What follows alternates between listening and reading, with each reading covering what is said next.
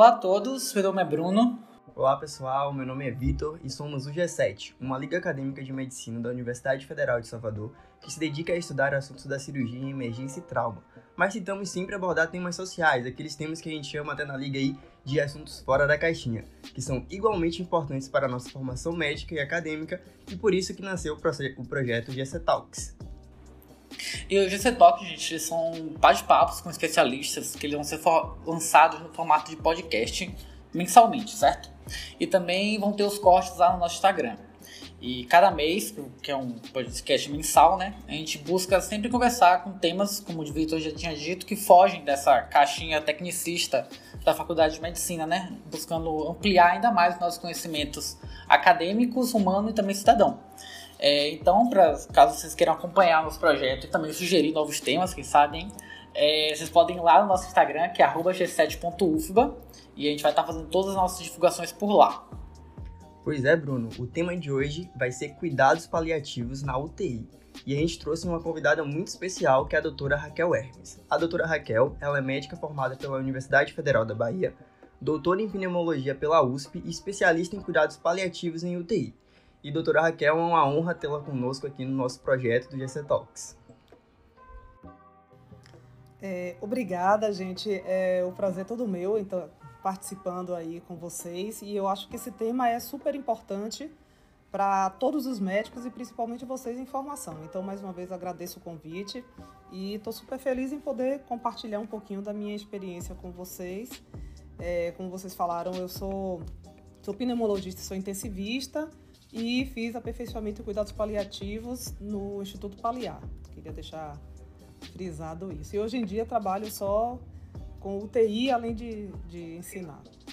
Perfeito, doutora. Então, para a gente começar a, esse, esse papo, né?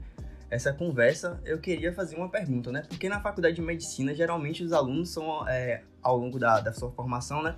Eles vão aprendendo sobre a doença e sempre fica aquela ansiedade de como vou tratar meu paciente. Porém, chega um momento que nem sempre a medicina vai ser capaz de tratar esse paciente. E a gente queria saber como é que o aluno de medicina, como é que o médico, ele deve se portar diante aí desse caso. É, excelente pergunta, Vitor.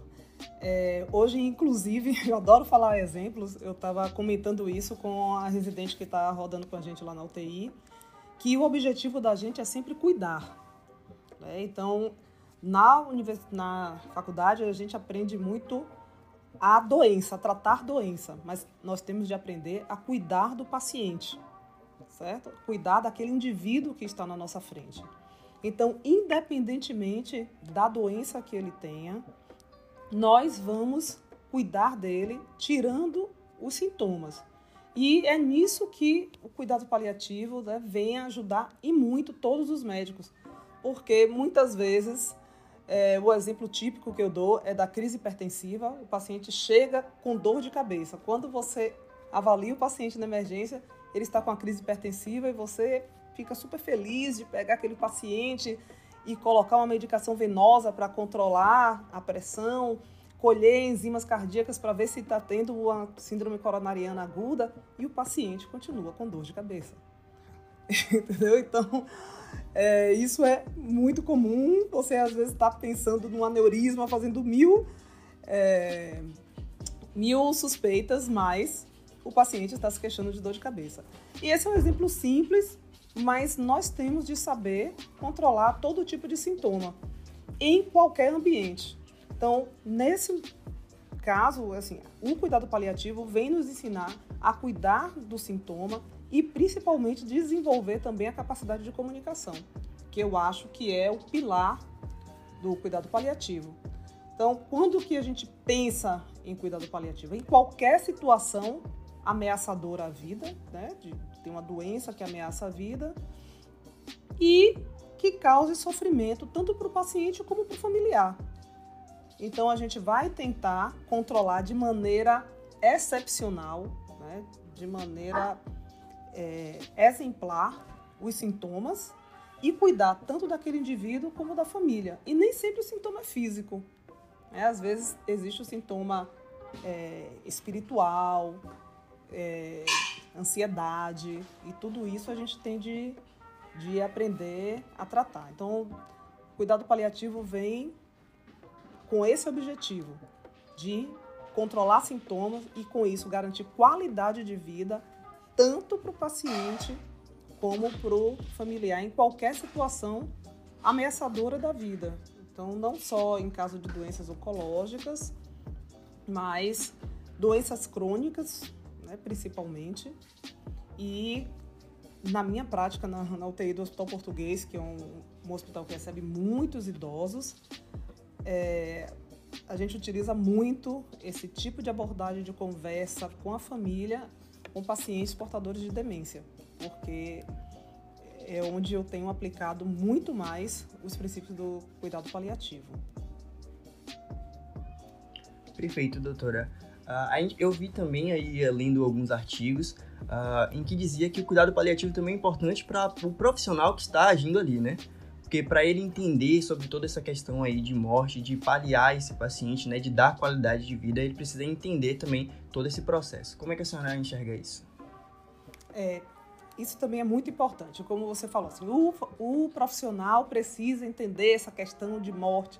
A gente não pode pensar que cuidado paliativo é igual cuidado de fim de vida. Embora cuidado de fim de vida esteja no âmbito do cuidado paliativo. Então, é, existe um paciente que descobriu uma neoplasia há dois meses e hoje vai fazer uma cirurgia curativa. Esse paciente vai fazer a cirurgia, precisa de analgesia adequada. Quando ele tem o sintoma de uma neoplasia, né, de um câncer ou de uma possibilidade de um câncer, passam várias coisas na cabeça, esse paciente precisa de um, um suporte adequado, psicológico, emocional. Então, isso faz parte do cuidado paliativo. Paliar é cuidar na sua completude. Eu não vou deixar de fazer a cirurgia do paciente.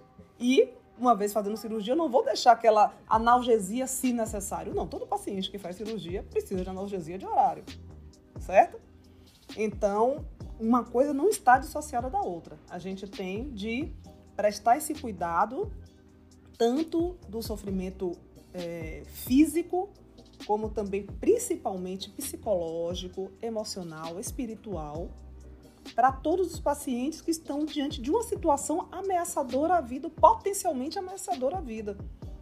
Então, o paciente vai fazer uma cirurgia que vai fazer uma biópsia de congelação, ele não sabe se vai sair da, do centro cirúrgico com a ressecção em cunha ou com uma lobectomia, né? no caso de, um câncer de pulmão, por exemplo. Então, isso gera um estresse e a gente tem que saber tratar isso, tem que saber ouvir. Né? Então, como que a gente entende isso? Não vai ser fazendo aquela medicina do dia a dia, admitindo paciente, preenchendo um monte de folha, preenchendo a parte SAPS 3, protocolo de TEV, de PAV e fazendo uma prescrição e dizendo para a família: estamos em pandemia, amanhã ligamos para dar o boletim. Não é assim. A gente tem de parar, conversar e entender quem é esse indivíduo, quais são as suas necessidades. E hoje, hoje em dia isso tem voltado muito mais à tona, porque a gente passou por uma medicina né, super cheia de, de índices e, e, e regras e vamos lá, e né? E a gente está voltando agora a essa essência. Queria falar que isso que a senhora falou é muito importante porque entra também na questão da abordagem multiprofissional desses pacientes, né? Porque não é só o médico que vai estar ali para poder paliar esse paciente, é toda uma equipe para poder abranger todo o paciente, todos os seus aspectos, né? Como a própria definição da, de cuidados paliativos que a própria OMS traz. Exatamente. Até porque o médico não é capaz de dar todo o suporte que o, que o paciente precisa. Nos hospitais que são referência em cuidados paliativos, é, eu tive a felicidade de, de, participar de uma visita multidisciplinar no Hospital São João em, em Porto, em Portugal, e assim participo capelão, é, sabe, é, não só assistente social, psicólogo. Então assim é uma equipe enorme e a gente, quando pensa em equipe, pensa em médico, fisioterapeuta e, e enfermeira, né? Eles são principais, né? São muito importantes, Mas depois de estudar um pouco de cuidado paliativo, que eu vi como o serviço social é importante. Na hora que alguém na idade laboral, que tem uma família, que tem uma criança, se depara com a possibilidade da morte, ele se preocupa. E aí, como que, que minha família vai ficar se eu morrer? E existem vários programas, é, vários benefícios que o serviço social pode orientar e trazer um certo planejamento para esse paciente também. Que aí a gente já cai em outra questão, que é o paciente saber da verdade para poder se planejar. Porque tem muito, muito comum ter é, essa questão da família esconder as coisas do paciente e às vezes tem o contrário também, né? O paciente querer esconder da família. Mas é importantíssimo que todos possam lidar com essa possibilidade para se planejar. Para se planejar. E a, a equipe multi é fundamental. Fundamental. E esse assunto tem de entrar na UTI para toda a equipe, porque quem mais sofre cuidando do paciente, esperando um resultado que não vem e com aquela obstinação terapêutica e vendo o paciente passar semanas e semanas na UTI sem melhorar, é justamente a equipe que dá o cuidado direto que é a equipe de técnicos de enfermagem. Então, são os profissionais que sofrem muito burnout por conta da obstinação terapêutica de, em algumas situações. É, professora, é, a senhora falou sobre esse conflito entre saber a verdade entre o paciente e a família. Como é que o médico pode se portar nesse, nesse tipo de situação? É, a gente chama isso de conspiração do silêncio. O ideal é que seja realmente um especialista em cuidados paliativos. Quando essa conspiração já vem de muito tempo, está muito bem arquitetada, não realmente não dá para o plantonista de UTI, né, o mesmo diarista, tentar trabalhar isso, porque você tem de entender a, os dois lados e muitas vezes os filhos acham que o pai ou a mãe, né, quando ele é o doente, não sabe mas o paciente sabe e finge que não sabe para não preocupar os filhos. Então tem muito disso, nada é dito, mas tudo é sabido. Então, para compreender essa relação, tem de ser realmente um, alguém especialista que possa entrar nessa relação e que a família deixe. Para isso, a família tem de ter confiança e leva tempo. É, o que que o plantonista de UTI, o que é que o intensivista recebendo um paciente com a condição ameaçadora à morte, é, é, dessa, ameaçadora à vida, desculpa, tem de fazer, tem de compreender quem é aquele indivíduo para aquela família. E se o indivíduo já pensou na possibilidade da morte ou na possibilidade daquela doença não melhorar. Porque muitos não pensam e dizem: ah, minha família que decide, meu filho que decide. Significa que ele não quer saber. Né? Então a conspiração de silêncio também tem isso. Às vezes o paciente não quer saber. Ele não dá conta, ele diz, ah, eu sei que eu tô doente, mas minha filha que, que sabe tudo, eu não quero saber. Ela só me leva para tomar uma aplicação. Sabe que o paciente não quer saber. Então isso é, depende de cada caso e de você parar para ouvir. E o médico não tem esse treinamento. Né? Infelizmente, a gente acaba tendo de ouvir aos trancos e barrancos com o passar do tempo. Né? Mas isso é importante, a gente parar e ouvir. Não só ouvir aquela anamnese que a gente quer. Né? A dor começou há quanto tempo, em que local e irradia para onde. Não, vamos ouvir o paciente como um todo. Doutora Raquel, é, existem diversas escalas que a gente leu, que eu li sobre nos artigos que eu estava preparando para entrevistar a senhora. É, e eu queria saber se é, essas escalas, como a escala EOCG ou então a escala Karnofsky, é, elas são utilizadas nesse processo de avaliar o nosso paciente e se elas não são utilizadas, eu queria saber se tem algum tipo de princípio ou então um protocolo que a gente pode estar utilizando na avaliação desse paciente. Desse, no caso desse paciente que chega na UTI, é isso? Isso, no caso do paciente que é na UTI. Então, assim, essas escalas, tanto a ECOG, Karnofsky e muitas dessas escalas de predição de prognóstico, elas foram desenvolvidas para pacientes oncológicos. No fundo, no fundo, todas elas tentam mensurar a performance e o status funcional do paciente.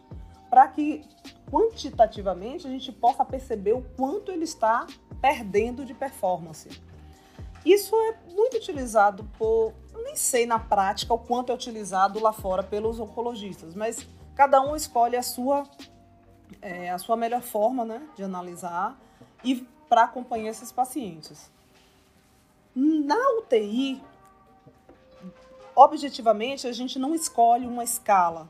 O que é que é importante para a gente entender e se comunicar melhor com a família?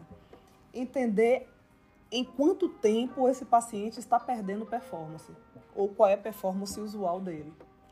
Eu tenho um exemplo porque conversei hoje com essa família e foi bem impactante para mim.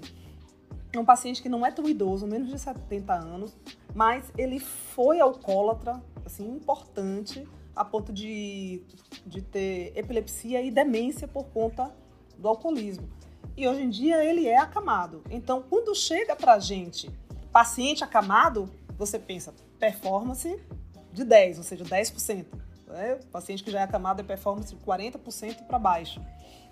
Pela, existem algumas escalas, né? mas tem essa de cuidados paliativos, que é a Palliative Performance Scale, e tem outras que quando, o paciente que fica a maior parte do tempo na cama é um paciente que tem baixa performance. Né? Ele precisa de ajuda para se locomover. E é, Agora, com a pandemia, a gente passa o boletim por telefone, eu falo diariamente com as filhas, as filhas sabem que ele está grave, porque ele entrou com a infecção respiratória, não foi Covid, e tanto que minha UTI, a UTI geral, agora não está atendendo paciente Covid. E ele vinha com a melhora razoável e agora teve uma nova piora. E, e hoje, de manhã, apareceu a esposa no serviço social querendo ver o marido. E a gente deixou entrar e eu fui conversar com ela. Então, uma maneira para a gente mostrar para a família que o paciente já não tinha uma boa performance e que isso pode impactar no prognóstico, ou seja, pode impactar no fato dele não voltar a ter a vida que tinha, é a gente retomar essa, essa qualidade de vida prévia, essa performance prévia, para ver a família enxergar que ele está perdendo. É? E uma coisa, ele, ele fumava também, então ele tem DPOC e tem infecções de repetição. Então ela começou a me falar que ele realmente tem sofrido muito nos últimos anos, que a cada três ou quatro meses ele está internando com infecção respiratória. Aí eu disse, é, mas ele já não anda. Aí ela explicou que realmente não anda, todo o efeito do, do, do álcool, dos acidentes que ele teve por causa do álcool, de bater carro, enfim, da epilepsia e aí eu fui falar, então ele não se comunica? Ela, não, ele se comunica muito bem. Aí eu, como? Ele só não anda. E ele quase não me dá trabalho. Porque ele fala tudo, mas fala tudo trocado. Então ele virou uma criança. E com isso ele brinca com os netos. Os netos riem, porque você pergunta uma coisa, ele responde outra que não tem nada a ver. E com isso ele é a alegria da casa, doutora. E agora? Então, assim, aquele indivíduo que eu estava identificando como um indivíduo de baixa performance, com infecção de repetição, que está entrando em disfunção de múltiplos órgãos, e eu estava querendo limitar, acrescentar procedimentos invasivos, nesse momento eu soube que é a alegria da casa. É a alegria dos netos. E aí foi ótimo que eu tava de máscara, né? Porque quando ela falou isso, o olho abriu. E eu disse, e fiz silêncio. Então tem aquele silêncio que serve para a gente elaborar, mas serve também para ela elaborar e ver. Ela disse, mas agora, assim, minhas filhas falaram que ele estava grave, mas eu quis vir aqui para ver. Do jeito que eu estou vendo ele aí, eu sei que ele está grave e vai ser difícil. Então já me deu um conforto na alma. Mas eu sei que não vai ser fácil ou vai ser importante para essa família que ele volte para casa com as limitações dele e que ele possa você possa perguntar quem é essa criança e ele dizia que o, que o neto ele encontrou na rua ontem, entendeu? E trouxe para casa. Falando coisas assim que para muita gente pode gerar sofrimento. Né? Quando você pergunta, a primeira vez que um familiar não reconhece um filho, isso traz muito sofrimento para o filho. Mas para essa família, eles estavam muito bem adaptados. Porque o pai, quando tinha é, performance, Ele bebia tanto a ponto de se machucar, de bater o carro, de viver internando. E agora ele estava em casa, só estava acamado, que para ela não era nada demais, dar banho nele, cuidar dele, mas era a alegria da casa. Era, não é. Então são essas nuances que a gente tem de perceber. Por isso que não existe protocolo. Por isso que eu disse, ah, não, performance baixíssima, o cara não anda, fica a maior parte do tempo acamado. Vamos limitar. Não, ele é a alegria da casa. E na hora que existe um óbito, isso é importante que todos nós saibamos, existem até 11 pessoas enlutadas ao redor. Então, na hora que eu provoco, digamos assim, não é a palavra adequada, mas que a gente permite né, que haja um óbito com luto complicado, são pessoas que vão ficar disfuncionais na sociedade. São pessoas que vão sofrer estresse pós-traumático. E a gente tem de lembrar que o cuidado paliativo não é só aquele indivíduo, é toda a família. Então eu tenho que pensar naquela filha que deixa o filho dela, ou seja, o neto do paciente, se divertindo com o avô, porque é a alegria da casa. Então é, é, é isso que a gente, como médico, precisa perceber na hora de atuar. Entendo como não faz muito sentido só a escala, entendeu? O que eu acho mais importante também é a gente conhecer as curvas de perda de funcionalidade conforme tipo de doença da OMS. Eu não sei se vocês chegaram a ver, mas assim, o paciente que tem um câncer, por exemplo, ele vem com uma performance muito boa e aí ele começa a cair, chega num momento que cai muito rápido. Então, nessa queda muito rápida, a gente sabe que ele está se aproximando do fim de vida. Aí vai muito bem, essas escalas. Já o paciente que tem demência, ele perde rapidamente a funcionalidade e fica ali, ó, acamado. Pode ficar anos. Né? Aquela performance ele vai ficar anos. Então ele não vai morrer da demência, não, ele vai morrer das múltiplas disfunções causadas pela demência. E a gente ficar substituindo a falta, a dificuldade de deglutição por uma sonda, por uma gastrostomia, não vai evitar que essas complicações venham só vai prolongar esse processo dessa doença. Né? Pacientes que têm doenças crônicas, DPOC, o ICC, eles fazem pioras e voltam para o estado funcional, mas nunca volta para o que era antes. Ele vai perdendo cada vez mais. E na hora que você conversa com a família e mostra, ah, ele internou quando a primeira? Ah, foi em março de 2019, vamos aqui. Depois internou em dezembro de 2019, mais uma. Ah, em 2020 ele internou três vezes e agora ele está internado há 60 dias e não está melhorando, então você consegue mostrar para a família que ele está descendo né, essa, essa escala e que a chance dele voltar para o que ele era antes é muito pequena. Porque quando a família diz eu quero levar meu pai para casa de qualquer maneira, ela não sabe o que é qualquer maneira. Ela não sabe o que é levar o pai para casa traqueostomizado, sem falar, sem interagir, com com feridas no corpo, não porque o cuidado não seja adequado, mas porque geralmente é um arteriopata, crônico, diabético, que tem essa dificuldade de perfusão tecidual. Né? Então a gente tem que, que mostrar isso e, e saber entender o lado da família.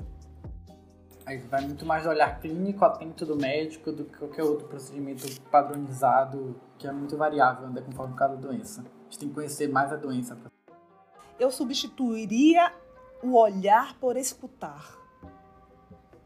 Eu substituiria o olhar por escutar. Porque se eu não parasse para ouvir essa senhora, eu não iria ter esse insight agora. Eu dizer, ah, é a esposa do paciente X que está grave, que já tinha demência, que ó, pode ver, ó como ele está grave, tá vendo? Tchau. Tenho que ir porque eu tenho mais 14 pacientes para ver. Mas eu parei para fazer com que ela entendesse o, o processo e nesse momento ela me mostrou quem era ele. Então a gente tem que resgatar a biografia de cada paciente, certo? Quem é aquele, aquela pessoa que está ali? Que a gente às vezes não entende como uma família reage tão, né, de maneira tão intensa à morte de alguém que tem 90 anos. E a gente já, ah, 90 anos, já viveu bastante. Não, mas 90 anos produtivo e às vezes era a matriarca ou o patriarca, é aquela pessoa que unia toda a família. É, então a gente tem que entender quem é aquele indivíduo que está ali na nossa frente. Não é apenas um paciente, um, um choque séptico, uma leucemia. Não, é fulano de tal, que é a alegria daquela família. É interessante a senhora trazer isso, é, doutora Raquel, porque, principalmente esses exemplos, porque a gente consegue entender, basicamente, de forma mais clara, o porquê não existe protocolos e sim princípios, né, para os cuidados paliativos. Exatamente. É, e agora a gente queria trazer... Foi perfeito agora, Vitor. e agora a gente queria trazer aqui para a senhora, né, um, uma pesquisa de 2015 que foi, é, na verdade, foi um relatório que foi pedido pela revista The Economist, é, certo? Que era o DQI, né? Que ele avaliava a qualidade de morte em 80 países, entre eles o Brasil estava incluso. E nessa pesquisa aí, nós ficamos na, no meio da tabela, né? Na posição é, 42. E eu queria saber da senhora aí, então, uh, basicamente, o porquê a senhora acha que nós estamos nessa posição 42? Bom, primeiramente porque a qualidade tanto de vida como de morte no Brasil ainda é muito ruim, não é? E os próprios médicos têm preconceito com morfina. Nós médicos não sabemos tratar sintomas. É, bom, eu vou revelar para vocês que eu completei 25 anos de formada em dezembro, mas eu só aprendi a tratar adequadamente, entendendo a fisiopatologia, de náuseas e vômitos depois que eu fiz o aperfeiçoamento em cuidados paliativos. Certo? Com, depois de ter feito doutorado e tudo mais. Então a gente não aprende a tratar sintoma. Como que eu trato um sintoma causado por uma neoplasia grave?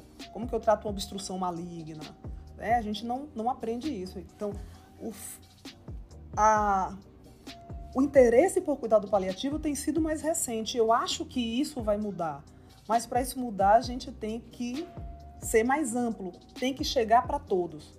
E finalmente, em 2018, eu anotei aqui para não esquecer, porque o tempo passa tão rápido. Eu estava no, no, Congresso Brasileiro de Cuidados Paliativos em 2018, quando foi publicada a Política Nacional de Cuidados Paliativos.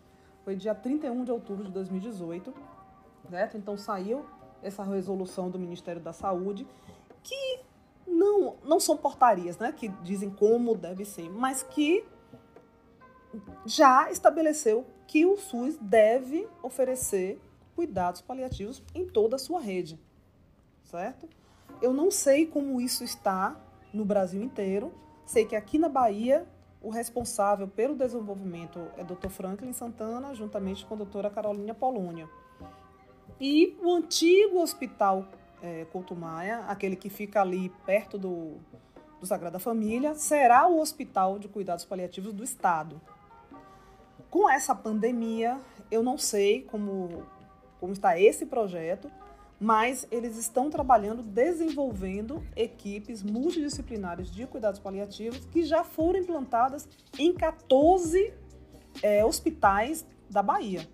Então, aqui é, em Salvador, nós temos uma equipe no Hospital Espanhol, que eu conheço a doutora Dione, que eu tenho a felicidade de ter trabalhado com ela nos últimos anos. É uma pessoa que é intensivista, cardiologista e paliativista e tem se dedicado a isso no Hospital Espanhol, que foi aberto agora aí com a pandemia. Então ela está à frente. Também tem no Hospital do Subúrbio, do Ernesto Simões e no atual Couto Maio e com então, existem essas equipes multidisciplinares que estão fazendo um trabalho bonito aí durante essa pandemia. Então, a, a iniciativa é do Estado, o Dr. Franklin Santana, que eu até sugiro que seja entrevistado é, posteriormente por vocês, que eu considero como uma das pessoas que mais entende, que mais estuda e compreende os princípios de Cicely Sanders no mundo. Né? Ele morou um tempo fora e ele, assim, Bom, eu já estou colocando a minha emoção para fora, porque eu, eu sou fã, sou amiga, enfim.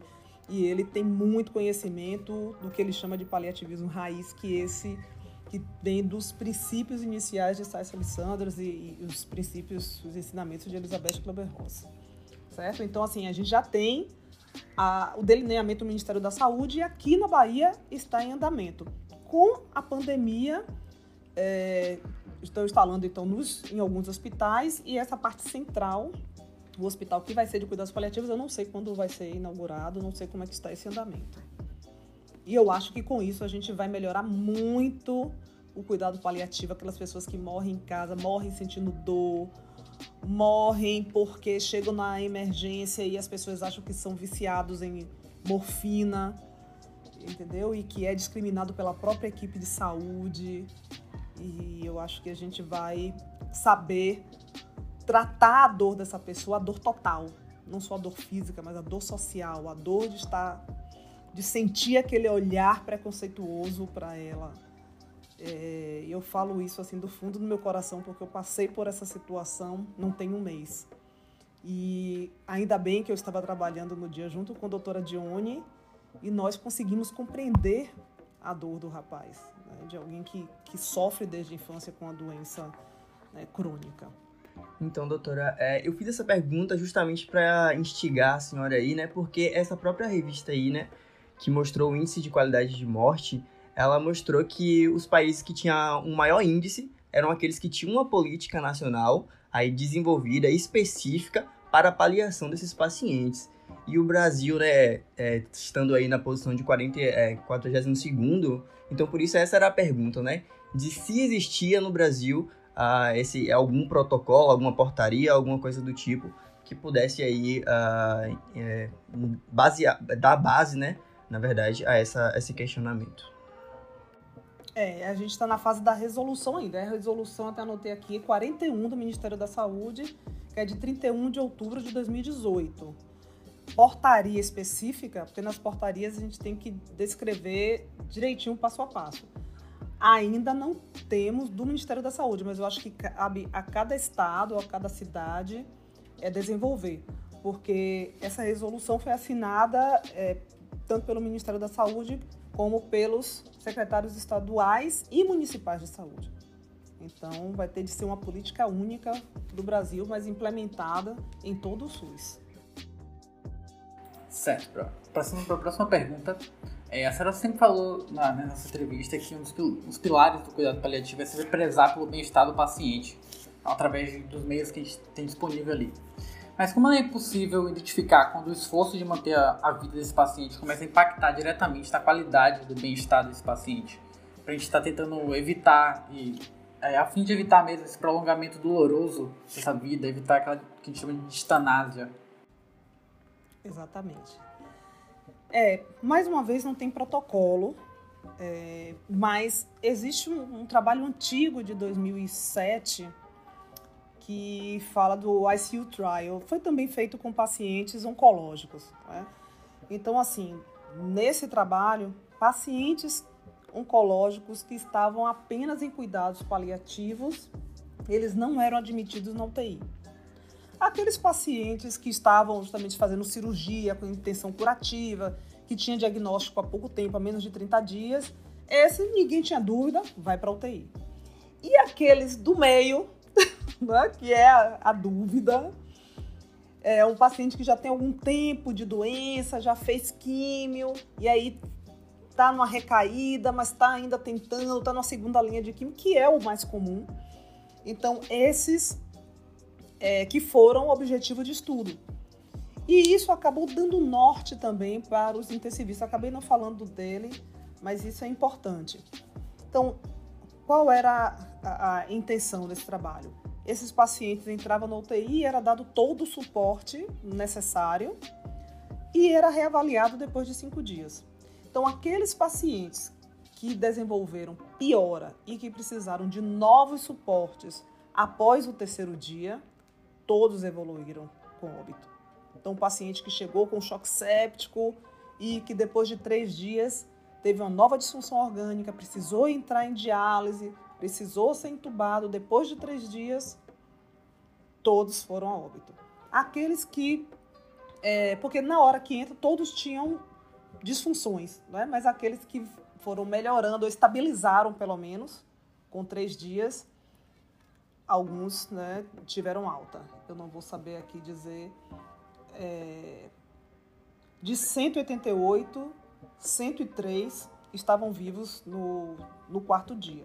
Mas aqueles que precisaram acrescentar coisas a partir do quarto dia, todos, 100%, foram a óbito. Com isso, isso ficou uma coisa bem comum na terapia intensiva quando, quando vem um oncologista que vem naquela coisa dizendo, não, é o paciente que a gente está tentando, está na segunda linha. Disse, já sei, I see you trial, I see you trial. Então, na verdade, a gente é, admite esses pacientes, dá tudo o que eles precisam e observa a resposta aí até 72 horas.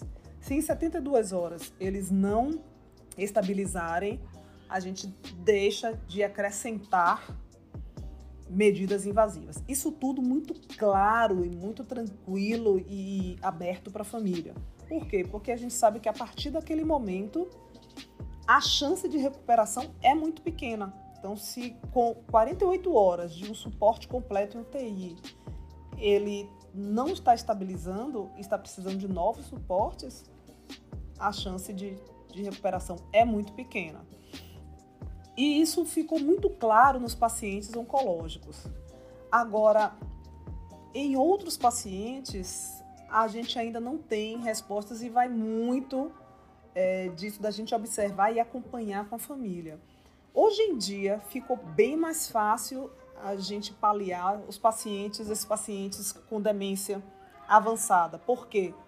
Porque já foram anos e anos de desgaste da família, desgaste de cuidador. A família percebe que aquela pessoa não está mais ali, né? Não contacta, diferente do outro que é a alegria da família. Vejam bem, aquele paciente que já a, a demência mesmo por Alzheimer, né? Que não identifica e vai perdendo deglutição, vai perdendo contato, vai voltando para a posição fetal a família aceitou uma traqueostomia, aceitou uma gastrostomia no passado e está vendo que ele não deixa de fazer broncoaspiração.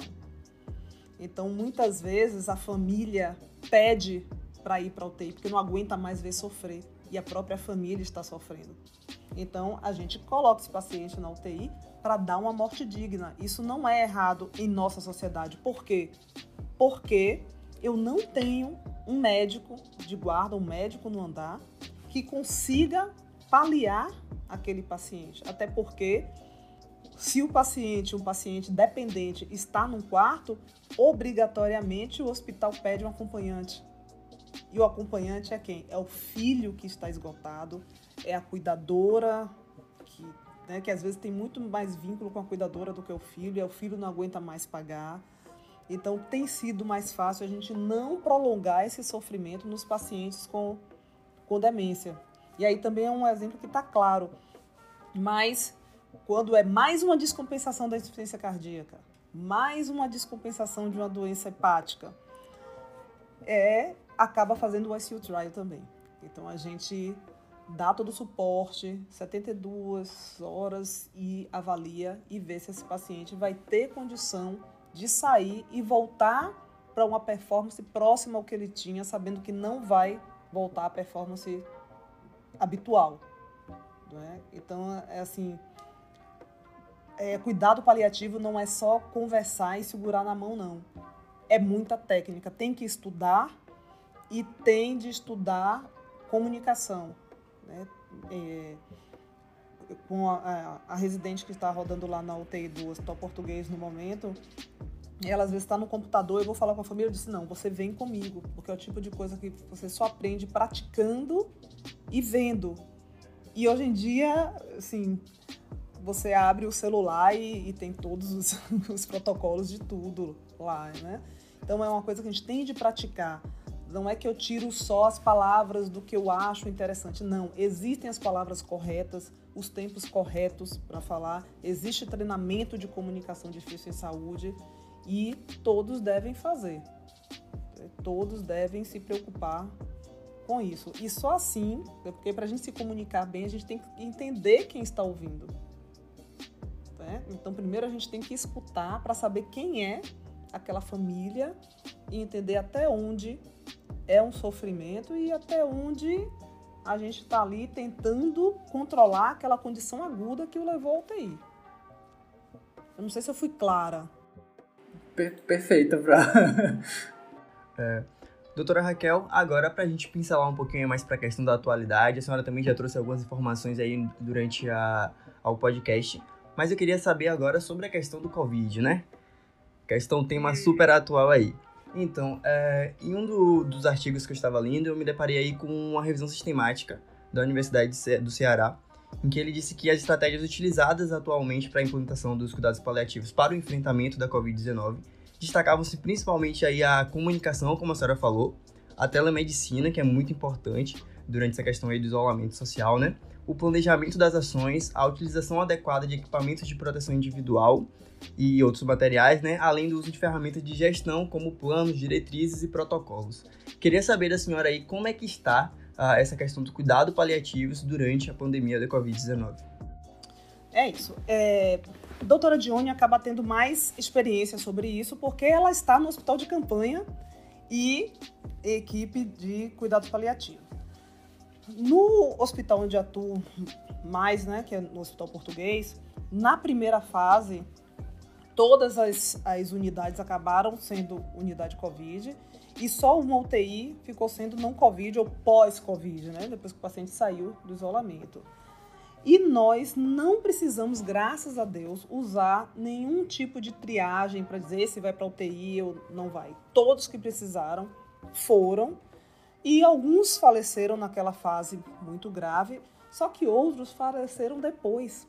E eu não vivenciava isso, porque eu estava com Covid agudo. Atualmente, nós temos apenas uma unidade crítica de Covid e leitos de semi de semi-intensiva Covid. E a minha UTI, que é a UTI geral, ficou para pacientes não Covid e pacientes pós-Covid. Então, agora eu estou podendo exercer isso. É, alguns pacientes, eles entram bem, só que perdem muita funcionalidade durante a doença. Né? A gente vê que traz uma sarcopenia e é uma doença que pode afetar todos os órgãos. Então, muitos pacientes se tornam dialíticos e, como já tinham doenças de base, como hipertensão, diabetes, eles não, não recuperam. E outros têm outras sequelas ainda, como trombose. Nós tivemos pacientes, muitos fazem trombose venosa, mas tivemos pacientes com trombose aguda que precisou de amputação de membro. É, e eu tenho um caso recente que fez encefalite. Então era alguém e tudo bem, era hipertenso, né, diabético, mas perdeu a função renal, se tornou dialítico, teve encefalite, perdeu o contato, contato, né? É, então, às vezes, ele tinha só abertura ocular. E nesse momento, a gente pergunta assim: eles fazem infecção de repetição. Então, agora está sendo a hora da gente trabalhar com esses familiares e saber até quando a gente vai tratar a infecção secundária. É, então, além de manter a comunicação, é importantíssimo é, videochamada para a família ver como esse paciente está. E depois do Covid, a gente tem é, liberado algumas visitas né, para a família perceber como está e agora a gente está chegando nesse momento de pacientes que ficam dois meses internados, três meses internados, e é, a gente não tem muito mais a oferecer. Então, dependendo do tipo de sequela que deixa. Tem outro paciente que já era um DPOC grave e agora está dependente da ventilação mecânica. A gente não consegue mesmo desconectar. É, e também não interage bem. É uma sequela também ficar com descognitivo. Você pode ter é, delírio prolongado. Então, esses pacientes realmente têm sido um desafio e agora a gente não, não tem ainda um protocolo estabelecido na instituição. Mas a cada caso, até porque fica difícil, né? Mas nesses casos a gente está começando a perceber é, trabalhar melhor essas famílias para a gente perceber o quanto a gente vai continuar tratando novas infecções e choques sépticos e esse paciente se torna o paciente crítico crônico, que é também objeto de estudo do, do cuidado paliativo. É aquele paciente que está direto na UTI, sensação de sede, dor crônica, e a gente tem que se preocupar, é uma coisa que eu falo diariamente. Vamos umidificar lábios e cavidade oral, porque a sensação de sede é muito frequente pacientes de UTI, independentemente do, do diagnóstico, né? É, então, eu não sei se eu respondi sua pergunta, mas tem esses dois tipos do, do né, o COVID agudo, naquele paciente que eu acho que a maioria dos lugares não está limitando, até porque é uma doença de um espectro tão heterogêneo, né, que eu já tive assim paciente com LMC que ficou bem, porque ela não chega naquela fase inflamatória, né, de tempestade inflamatória, porque ela já não tem uma resposta imunológica muito boa. É como se ela usasse o Redesivir cronicamente, né? E tem paciente que é jovem, saudável e faz uma super resposta inflamatória né? e, e, e, tem disfunção de múltiplos órgãos. Então, a doença é de espectro muito heterogêneo. A gente está agora começando a ver mais esses pacientes críticos crônicos, frutos aí dessa doença. E a Covid-19 é, é, acabou aí trazendo, né, é, principalmente à tona aí a questão da importância dos cuidados paliativos, principalmente a importância aí da comunicação do médico. Muitos médicos aí precisaram ter esse conhecimento aí por causa da alta demanda que a pandemia trouxe, né? Então já mostra aí a importância realmente de se discutir o tema uh, sempre. Uhum. Trouxe também novidade de como, de como fazer um, os cuidados paliativos de forma diferente, né? Porque o contato ele é muito mais reduzido nessa pandemia de Covid-19 do que o que a gente tinha antes, né? A gente tem que, por exemplo, fazendo vídeo chamada com a família, que é um que dava para fazer na hora, por causa da pandemia. Exatamente. E uma coisa importante é que o diarista, desculpa te interromper, Bruno, mas que sempre uma pessoa passe informação. Né? Então, é, principalmente quando tem muita admissão, muitos pacientes graves, o plantonista, e cada dia é um plantonista.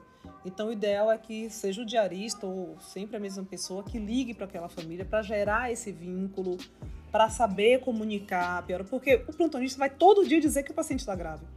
Mas a família já sabe que está grave. Né? O que a gente tem que passar para a família é justamente essa evolução. Ó, tá grave, mas agora estabilizou, parou de piorar, existe né, uma chance disso, uma chance daquilo. E aí a gente vai passando as informações a partir do último ponto.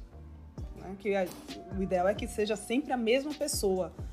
E realmente é difícil, eu adoro essa parte de comunicação. Então, uma das minhas primeiras preocupações foi fazer um curso à distância, obviamente, de comunicação difícil durante a pandemia de saber como a gente utilizar as palavras e o silêncio. O silêncio durante a ligação.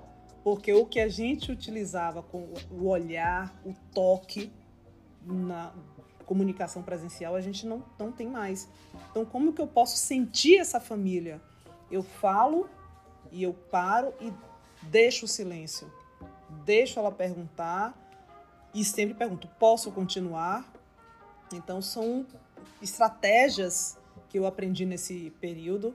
E apesar da pandemia ter sido uma coisa terrível, trouxe muito crescimento, muita aprendizagem, muita pesquisa em vários aspectos e também um grande desenvolvimento de cuidados paliativos e comunicação difícil em saúde.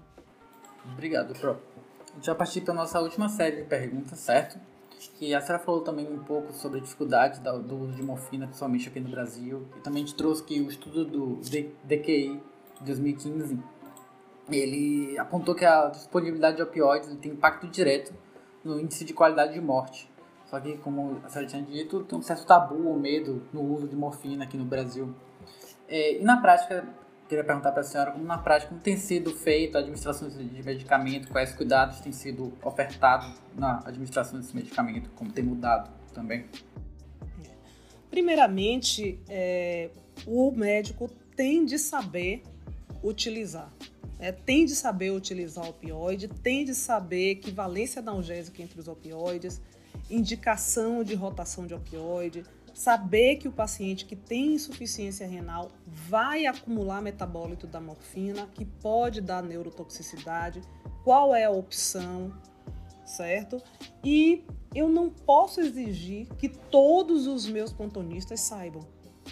Então, é como eu disse, cuidado paliativo não é só conversar com a família e segurar a mão. É muito estudo, muita técnica. Então, o que eu faço? Eu oriento e já deixo a prescrição com o que a gente fala com o resgate já orientado. Então, usar dessa forma. Se tiver dor, e aí você já coloca o que tem de fazer, né? Substituir um pelo outro. E em UTI isso é muito importante, porque às vezes é muito importante você tirar a dor sem sedar. Que aquele paciente é importante para ele cada momento que ele possa ter contato com a família, seja por videochamada ou não. Então, aquela coisa de, ah, tá sofrendo muito, vou colocar fentanil em tubar e pronto. Tá, você tratou a dor e tirou o contato dele com a família. E eu não sei quanto tempo ele tem de vida. Isso não é o ideal. Certo? Então, se eu consigo é, controlar essa dor e dar alto o mais rápido possível para esse paciente ficar no quarto com a família, esse é meu objetivo. Como que eu consigo isso? Aí eu tenho que estar muito bem alinhado com a equipe de cuidados paliativos que trabalha no hospital e com a equipe assistente, tá? Que vai continuar isso no, no andar. Então, eu além da comunicação com a família, com o paciente, a gente tem que ter uma boa comunicação com os colegas, que pode ser a parte mais difícil, não se engane, certo? Mas isso é completamente possível. Na, no Brasil inteiro, eu não sei realmente como, como está, não é um, um fruto de, de estudo meu, eu não venho acompanhando, mas eu acho que com o crescimento do interesse em cuidados paliativos, a gente tem utilizado muito mais morfina e metadona. Isso é, eu tenho visto. E pelo menos nas unidades que eu trabalho, porque sempre tem alguém interessado em cuidados paliativos ou sabe que eu tenho essa formação. Então, quando eles têm dúvida, eles ligam para mim e a gente já está conseguindo vencer mais esse preconceito, esse medo. Então, ah, o paciente está tá com morfina e, e não melhora a dor. Depende de quanto ele utilizava. Então, o paciente que já que não é virgem de opioide, que já vem usando a dose alta, não existe dose alta, né? Existe a dose capaz de causar analgesia. Então a gente tem de colocar essa dose. Outra coisa que os pacientes com Covid, voltando, eles ficam muito tempo entubados e a gente tem que deixar ele bem sedado. Porque não é o tipo de paciente que a gente pode entrar a qualquer momento no quarto ou pode correr o risco de uma extubação acidental porque a gente tem que se paramentar todo antes de entrar no isolamento. Então, eles usam uma dose mais alta mesmo de sedação, ou seja, tudo que a gente fazia antes, de interrupção diária de sedação, né, do menos é mais, tudo isso foi embora com a pandemia. E para desmamar depois esse fentanil que ele usa uma dose alta há muito tempo, muitas vezes usa bloqueador neuromuscular, né? A gente tem utilizado bem mais metadona aí como desmame do opioide. Então, agora assim, eu acho que não existe um intensivista que tenha cuidado de, de Covid que não tenha prescrito a metadona nos últimos, né, no último ano aí. Então, com isso tá o médico já está se familiarizando mais. Só tem de ter é, cuidado com uma coisa é usar metadona para tirar o fentanil, né, que não é virgem de opioide. Outra coisa é você iniciar tratamento com metadona, que não é recomendado. Aí a gente tem que realmente conhecer a farmacologia e saber utilizar o opioide. Perfeito, doutora. E agora a gente está chegando já aí no nosso último tema, certo?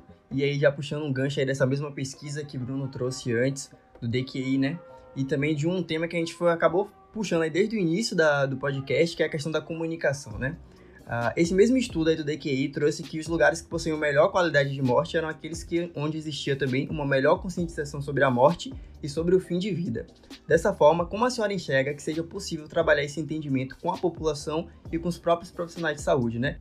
Olha, é, a gente tem que lembrar da questão cultural. Então, a gente vive de uma maneira é, como se não fosse morrer, não é?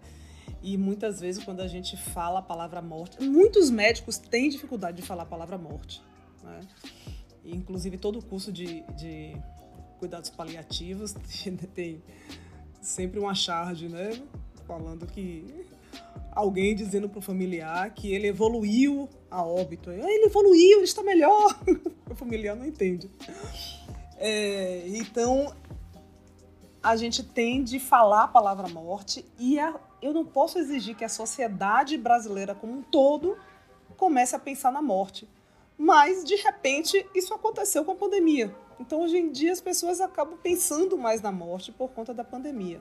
Existe essa questão cultural de não querer pensar ou se planejar, achar que se falar a palavra morte está atraindo. Né? Essas coisas a gente tem que ir trabalhando é, aos poucos. Né?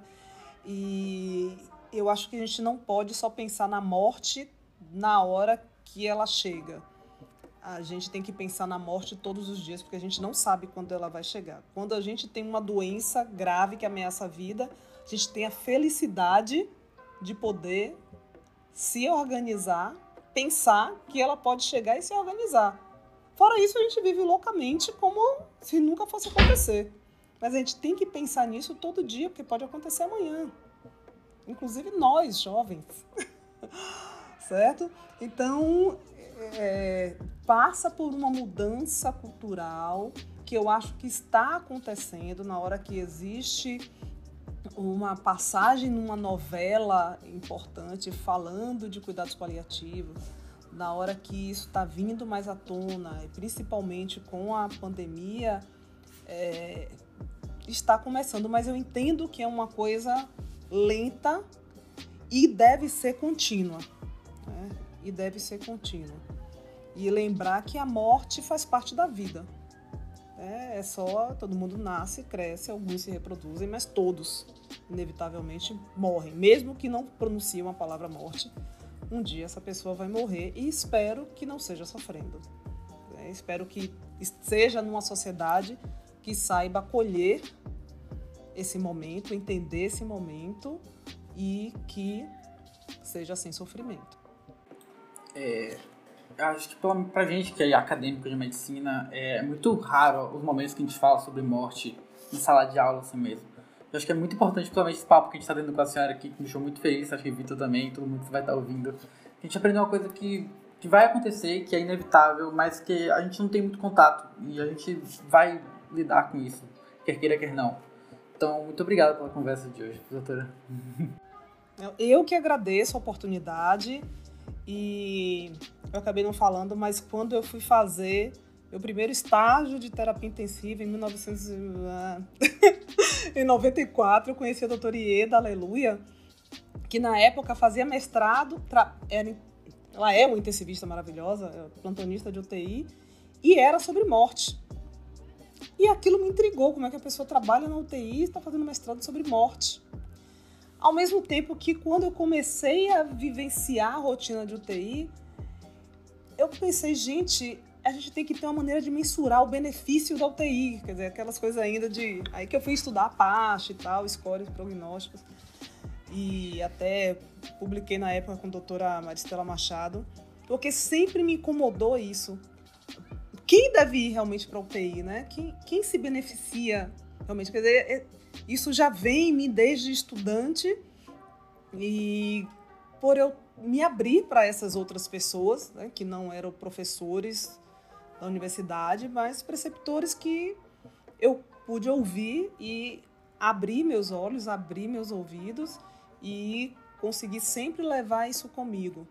Né? Então, durante toda a minha formação, e hoje em dia eu, né, apesar de fiz pneumologia, fiz terapia intensiva, mas fui me aprofundar em cuidados paliativos para tentar unir tudo e ser uma médica mais completa. E eu acho que a gente tem que trabalhar com isso. Existe um projeto para que todos os cursos de medicina tenham a matéria cuidados paliativos e ministrada por paliativista, né? Porque esse é outro problema que a gente tem. Mas foi, o prazer foi todo meu, estou sempre à disposição para a gente falar sobre isso e eu parabenizo vocês pelo interesse sobre o tema. Perfeito, doutora Raquel. Também queria deixar meu agradecimento. Sou fã da senhora, já acompanhava a senhora em alguns seminários online que a própria pandemia trouxe, né? Então foi muito bom que a gente conheceu vários profissionais excelentes e a senhora com certeza foi uma delas. E eu queria também é, trazer o quão é importante uh, a senhora trazer esses, esses exemplos práticos da vida da senhora para ilustrar. Eu acho que essa era realmente a proposta do GC Talks de hoje. Certo? Acho que foi bem cumprida. Creio que todo mundo aqui que está escutando vai gostar bastante também. E é isso. Muito obrigado.